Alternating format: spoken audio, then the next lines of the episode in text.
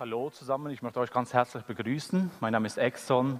Hey, was für eine Worship-Band. Hey, lass uns wirklich der Worship-Band einen Applaus geben. Ich liebe ihren Stil und ich glaube, uns tut das wirklich so gut. Ich glaube, lass uns einen Applaus geben. Merci vielmals für euren Beitrag.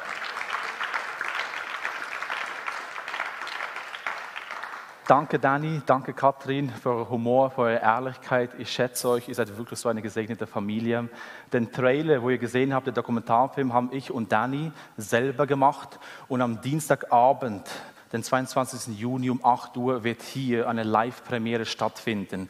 Und das ist eine Verteufung vom heutigen äh, Morgen, wo ihr als Live-Groups hinkommen dürft. Deswegen euch würde ich ermutigen, Live-Groups, kommt am Dienstagabend, lasst uns zusammen den Film anschauen. Wir werden Interviews führen von Leuten hier aus der Kirche, wo wir von ihrer Erfahrung erzählen werden. Deswegen heute wollen wir das Hängeschild aufheben und am Dienstagabend gibt es die Verteufung zum Film. Im Telegram-Chat habt ihr das gesehen, äh, da, gibt's, äh, äh, da habt ihr den Link gesehen zur Anmeldung. Wir würden uns wirklich sehr begrüßen, wenn ihr da kommen würdet als Live-Grooves.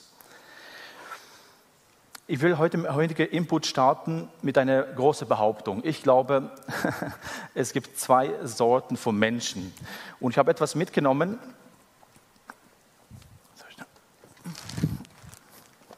Ich glaube, es gibt so zwei Sorten von Menschen.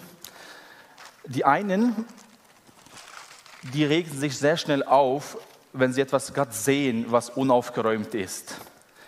Und sie wollen das sofort aufräumen. Und dann gibt es die zweite Sorte von Menschen, ihre Schränke sehen wie bei HM aus. Die sind sehr sauber.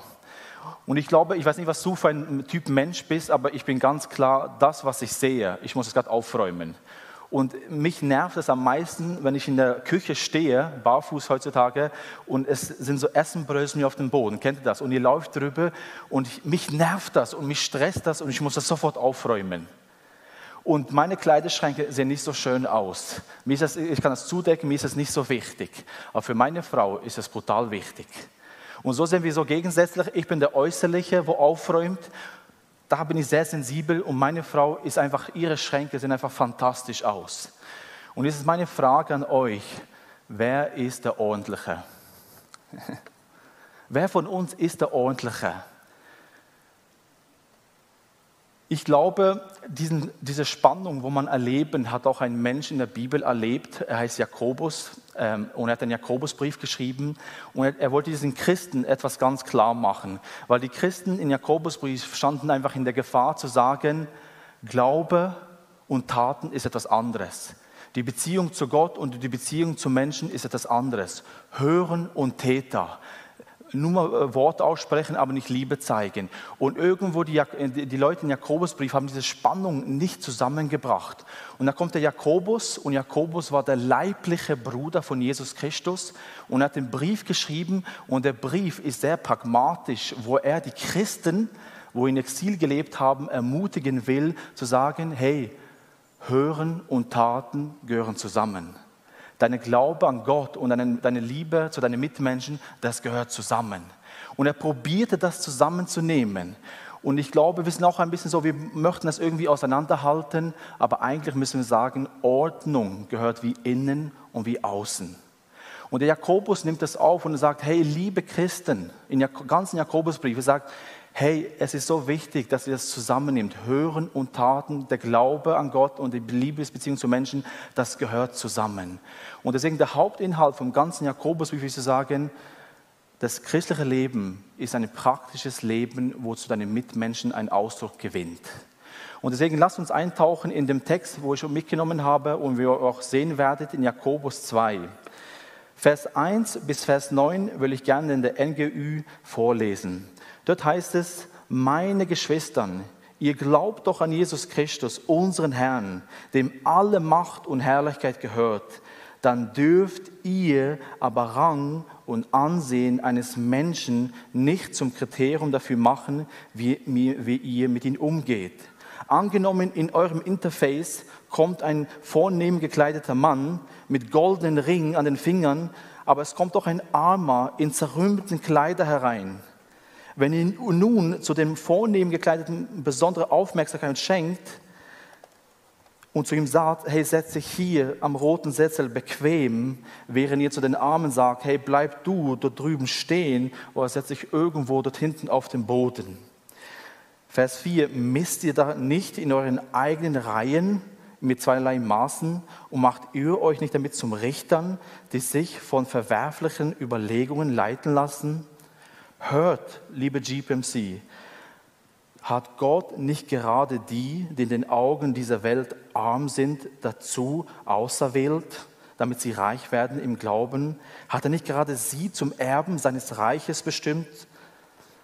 Doch was macht ihr? Ihr behandelt den Armen geringschätzig. Sind es nicht die Reichen, die euch unterdrücken und sogar die vor Gericht schleppen? Und sind es nicht die Reichen, den, äh, die den wunderbaren Namen unseres Herrn Jesus Christus verhöhnen, der über euch ausgerufen worden ist? Vers 8. Nun, wenn ihr euch wirklich nach dem königlichen Gesetz richtet, wie es die Schrift niedergelegt ist, liebe deine Mitmenschen wie dich selbst, dann handelt ihr gut und richtig. Wenn ihr aber Rang und Ansehen eines Menschen zum Kriterium dafür macht, wie ihr mit ihm umgeht, begeht ihr eine Sünde und werdet vom Gesetz als Gesetzesübertreter überführt. Das ist der heutige Bibeltext, ein wunderbarer Text, ein pragmatischer Text, wo, glaube ich, auch uns, auch speziell in der Schweiz, sehr herausfordert. Und für mich ist ganz klar, der Vers 1 ist absolut der Top-Vers. Und er erinnert uns und sagt, hey, ihr die an Jesus Christus glaubt, ihr, die eure Leben Jesus anvertraut habt. Und er sagt, es ist nicht nur mit der Jesus Christus, er sagt sogar, er ist der Herr und er ist sogar der Herr der Herrlichkeit. Herr, er ist unser Chef, er ist unser Meister, nicht nur unser Erlöser. Wenn wir unser Leben Jesus anvertrauen, nicht nur einmal, sondern täglich, laden wir ihn als Erlöser ein in unserem Herzen.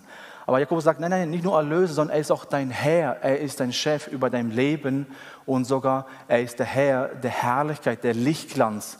Und Herrlichkeit hat sehr viel mit dem Charakter Gottes zu tun, wo es sichtbar wird in unserer Mitte.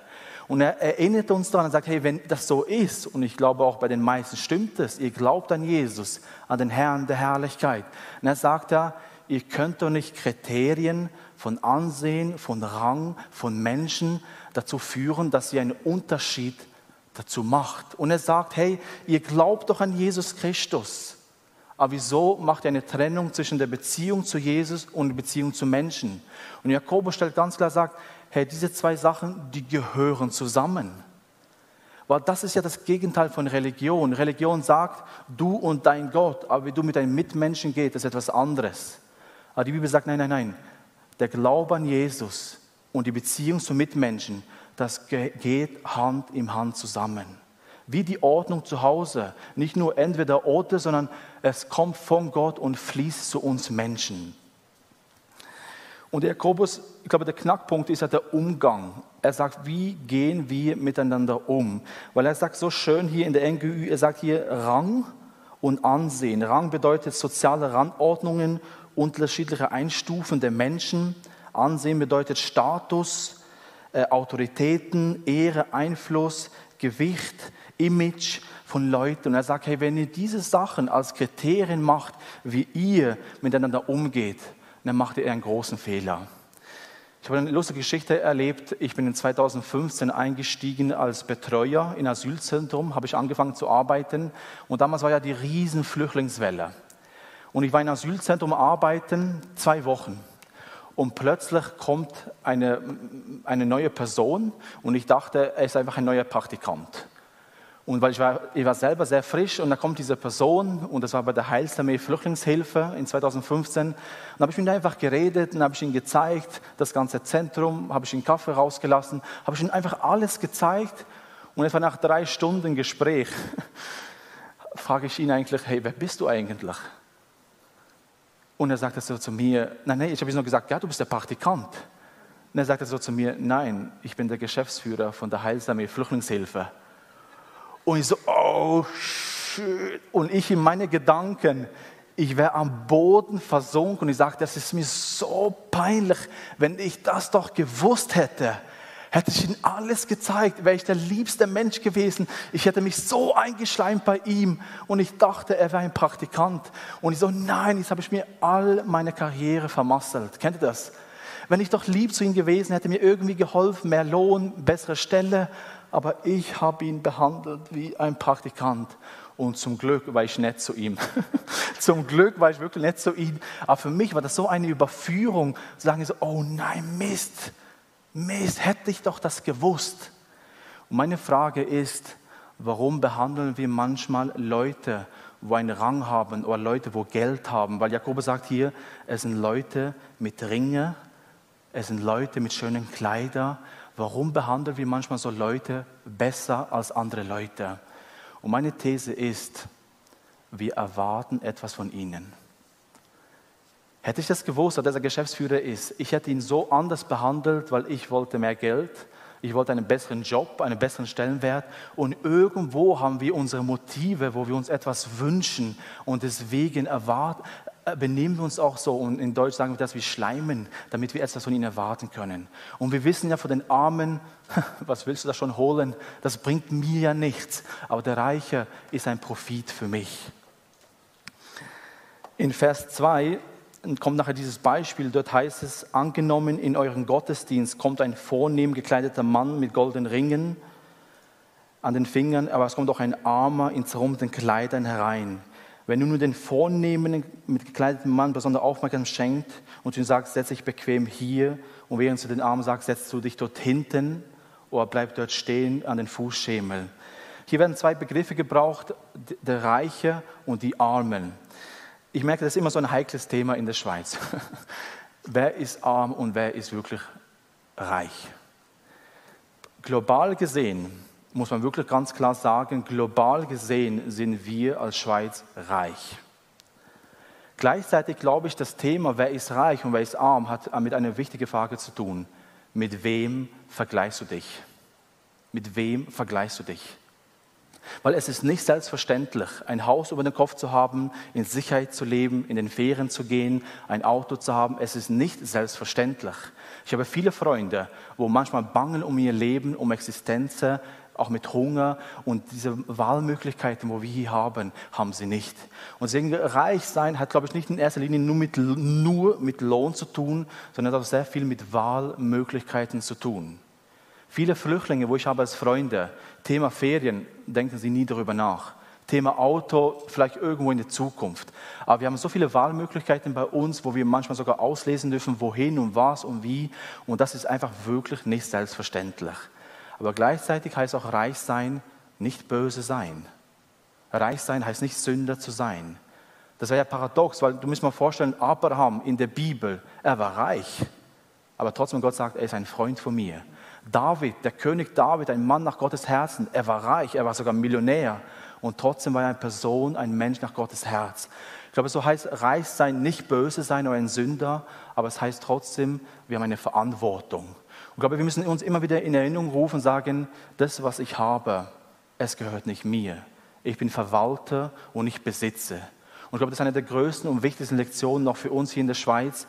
Ja, das, was wir haben, hey Gott, danke vielmal, aber gleichzeitig, es gehört dir und alles kommt von dir. Diese Dankbarkeit immer wieder zum Ausdruck äh, zeigen. Ich habe ein paar Zahlen mitgenommen, äh, damit ihr ein bisschen sieht, ein bisschen global, äh, global, weltweit. Ihr seht auch auf dem Screen, leben sehr viele Menschen in Hunger. 690 Millionen Menschen sind unterernährt. 144 Millionen Kinder leiden unter Auszehrung, ein Zeichen akuter Unterernährung. 47 Millionen Kinder leben unter Wachstumsstörung als Zeichen für chronische Unterernährung. Und 2018 starben 5,3 Millionen Kinder vor ihrem fünften Geburtstag in Fällen als Folge von Unterernährung. Und das ist global gesehen. Da ist eine Riesenarmut und Schweiz ist auf Platz zwei vom Bruttoinlandprodukt. Also global gesehen geht es uns in der Schweiz wirklich sehr gut.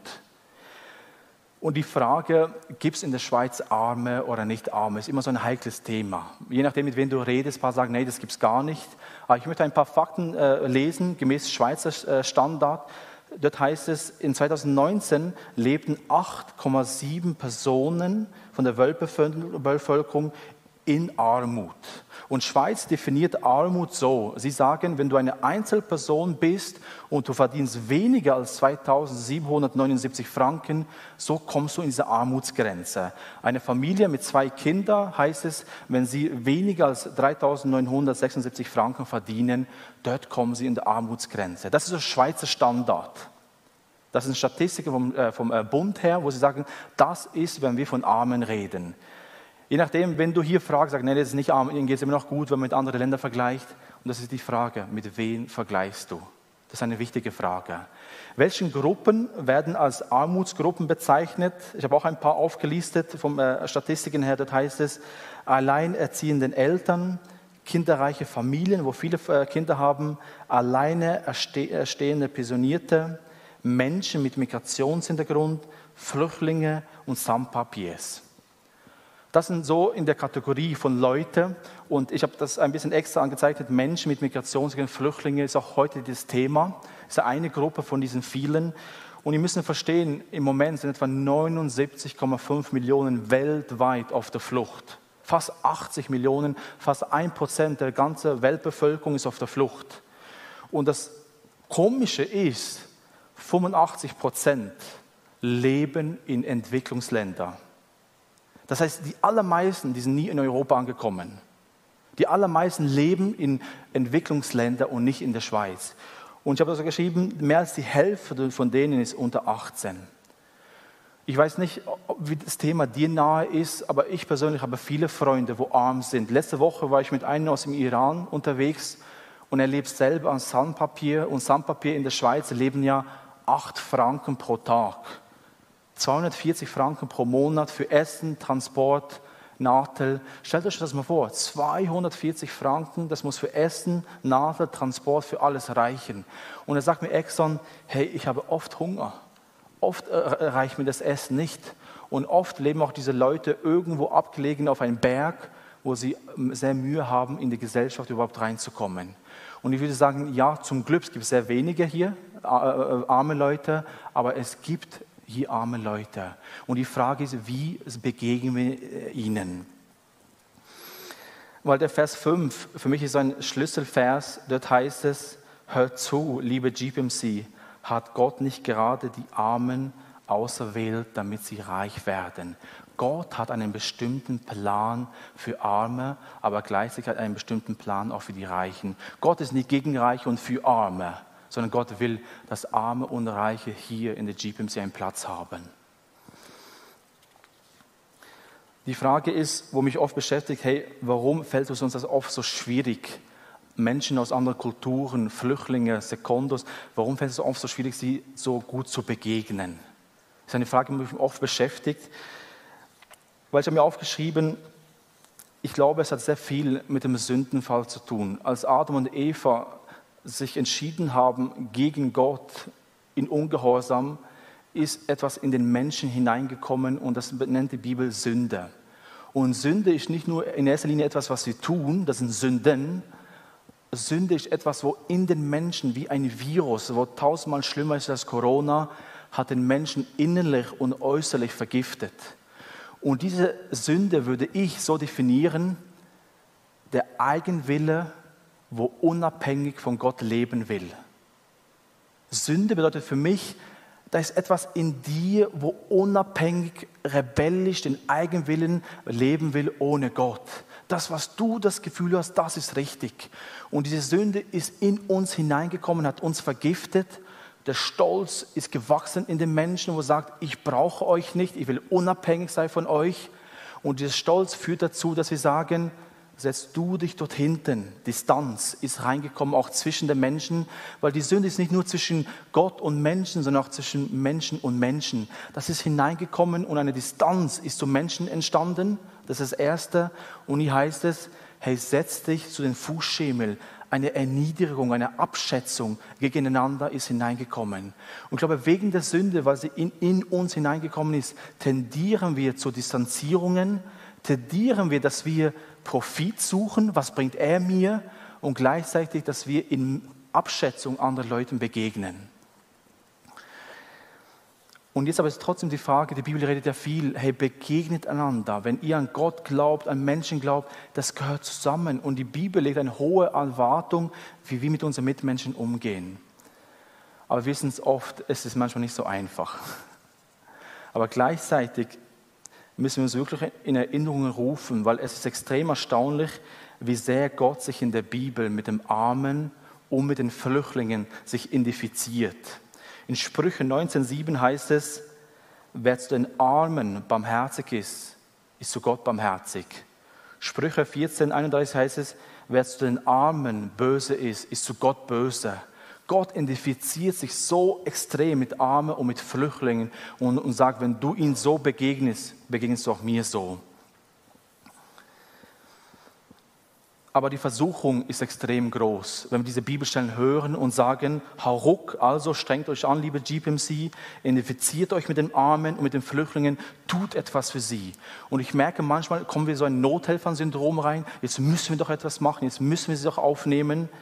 Aber ich glaube, etwas ist sehr wichtig, dass wir uns etwas in Erinnerung rufen.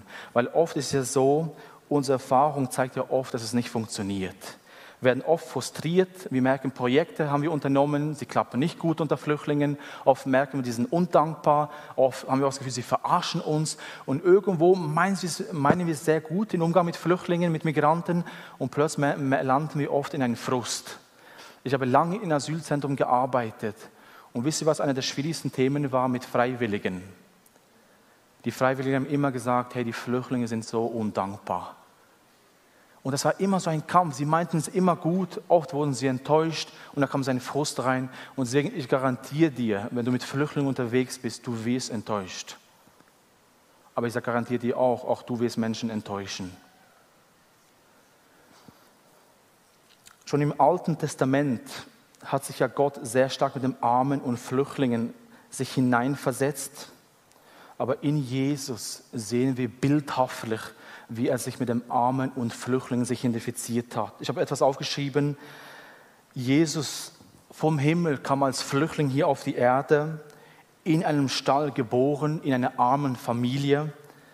Und als Jesus ein Kleinkind war, musste er flüchten nach Ägypten, weil die Regierung ihn töten wollte, wie bei Daniels Leben. Sie wollten ihn töten, war lange in Ägypten als Flüchtling. Und als er am Kreuz starb, warfen sogar die Soldaten das Wertvollste nach, was Jesus gehabt hat, sein Mantel. Haben sie das losgeworfen, haben sie es verteilt. Und nachher wurde er in ein Grab hineinversetzt und das Grab war ein geliehenes Grab sogar. Noch mehr sogar, er wurde sogar ein Opfer von einem Suizidversuch, ein Skandal. Er wurde zu Unrecht getötet. Jesus erlebte selber pure Ungerechtigkeit. Er lebte ein perfektes Leben für dich und für mich. Er kam in die Welt, weil er dich sah und er lebte pure Ungerechtigkeit. Er identifizierte sich buchstäblich mit Armen und Flüchtlingen. Und er weiß ganz genau, was es heißt, arm, Flüchtling, verachtet und unterdrückt zu sein. Und am Schluss wurde er sogar nackt ausgezogen, am Kreuz gehängt und litt am Schmerzen, hat gedurstet und hat gewusst, all das, was ich durchmache, mache ich für euch durch für die Reichen, aber auch für die Armen. Und wenn Jesus uns am jüngsten Tag fragen wird, gemäß Matthäus 25, wann haben wir dich je durstig gesehen? Wann haben wir dich je fremd gesehen? Wann haben wir dich je nackt gesehen? Das ist eine berechtigte Frage. Wann sehen wir Jesus nackt? Wann sehen wir ihn durstig? Und Jesus wird antworten, dort am Kreuz. Am Kreuz war ich nackt, hast du mich gesehen. Am Kreuz war ich durstig, hast du mich gesehen. Am Kreuz bin ich, habe ich das all das durchgemacht, was die meisten Menschen durchmachen in Elend. Hast du mich gesehen? Siehst du mich am Kreuz? Und weißt du was? Ich hatte es nicht nötig. Mir ging es gut im Himmel. Ich hatte alles. Aber ich habe all das auf, auf mich genommen, damit ich mich identifizieren kann mit Menschen, damit ich Menschen erretten kann. Und ich glaube, das ist das richtige Fundament für ein gerechtes Leben und ein Leben in Umgang mit Wertschätzung. Dass wir verstehen, wie habe Gnade zuerst erlebt und wegen dem können wir Gnade geben. Und deswegen ein Geheimnis im Umgang mit Flüchtlingen und Migranten ist, dass du verstehst, was Jesus für dich getan hat. Wenn du verstehst, wie Jesus dich umarmt in deinem Elend, wenn du verstehst, dass Jesus dich liebt, so wie du bist, auch in deinen dunklen Zeiten, wo er sagt, ich liebe dich, und plötzlich fängst du an zu verstehen, ich bin eigentlich nichts Besseres. Ich bin nicht besser als die anderen Menschen. Schlussendlich sind wir doch alle nackt und bloß vor Gott. Gott sieht doch unser Herzen. Und ich glaube, das ist das richtige Fundament, zu wissen, was hat Jesus für uns getan. Er hat all das auf sich genommen, damit wir diese Liebe und diese Gnade weitergeben können. Weil so oft sind wir mit Flüchtlingen unterwegs. Aber wisst ihr warum? Damit wir uns besser fühlen. Damit uns das etwas bringt, damit wir unser Helfersyndrom ein bisschen wecken können. Aber das ist nicht das Geheimnis. Das Geheimnis zu wissen, ich bin nichts Besseres, Gott hat mich angenommen und deswegen kann ich auch andere annehmen. Und ich glaube, das ist das Fundament und das A und O im Umgang mit Migranten und Flüchtlingen. Nicht Skills, nicht Tricks, ich könnte viele Sachen erzählen auf meiner Ausbildung, aber das Fundament ist zu wissen, was hat Jesus getan für dich persönlich. Er will, dass jeder, der an ihn glaubt, nicht verloren geht, sondern der an ihn glaubt, dass er das ewige Leben bekommt. Jakobus will es zusammenfassen in Vers 8 und 9. Dort sagte er, das königliche Gesetz, er sagt, liebe deine Mitmenschen wie dich selber. Und wir möchten eine Gebetszeit machen mit Hannu und mit Danny. Können wir gerne auf die Bühne kommen. George, kannst du mal kommen hier? Wir glauben ganz fest, von ganzem Herzen, Gott ist nicht gegen Reiche sondern wir glauben sehr, dass in dieser Kirche, in GPMC, die Armen und die Reichen einen Platz haben dürfen. Gott hat ein Herz für alle Menschen. Und Gott ruft uns dazu auf, liebe deine Mitmenschen wie dich selbst. Wir werden dafür beten, Dani wird für diesen Punkt beten, Liebe, Hannu für Mitmenschen und ich für mich selbst. Ja, lieber Gott, erfüll unser Herz mit deiner Liebe. Du uns bitte umarmen mit deiner Liebe und zeig einfach, wie lieb du bist und wie wir deine Liebe dürfen erleben mhm. Jesus, ich bete, dass du uns die Augen auftust, dass wir die Menschen sehen können, die um uns herum sind. Dass wir den Arm nicht irgendwo auf die Seite schieben, dass wir nicht Unterschiede machen, sondern dass es unser Herz ist, das offen ist für Menschen, die in Not sind, für Flüchtlinge in schwierigen Situationen. Herr, da brauchen wir wirklich einfach das Geschenk von dir, dass du uns liebig bist. Wir sind nicht liebesfähig, aber du bist der, der unser Herz füllt mit dieser Liebe. Merci, tust du das über uns, auch als GPMC. Amen. Jesus möchte noch ein Killer sein, der uns selber liebt, zu uns selber schaut dass wir dürfen genießen das Leben, dass wir nicht in ein Nothelfersyndrom reinwachsen, sondern wir dürfen das Leben genießen und aus dem Genießen Menschen auch dürfen begegnen. Und bitte lass uns wirklich ein Killer sein, der dankbar ist für das Leben, der das Leben feiert, zu uns schaut und dürfen wissen, alles kommt von dir. Amen. Amen. Ja, eine Challenge für uns als GPMC. Jetzt haben wir die Sommerferien. Und irgendwo hast du vielleicht Kontakt mit Menschen, wo du weißt, eigentlich geht es denen nicht so gut. Vielleicht Flüchtlinge, vielleicht alleinerziehende Mütter. Und eine Challenge ist für die Sommerferien, hey, lade eine Person oder eine Family etwas dazu ein, wo du weißt, eigentlich können sie es nicht leisten. Das heißt, ein Ausflug im Verkehrsgarten, ein Ausflug hier, wo du weißt, eigentlich können sie es nicht leisten, aber du kannst einen Beitrag dazu leisten, sie mitzunehmen zu etwas, was du eh gerne machst. Sind wir bereit, eine Challenge anzunehmen, über die Sommerferien Menschen einzuladen, wo wir wissen, sie können sich nicht leisten und mit ihnen zusammen etwas erleben.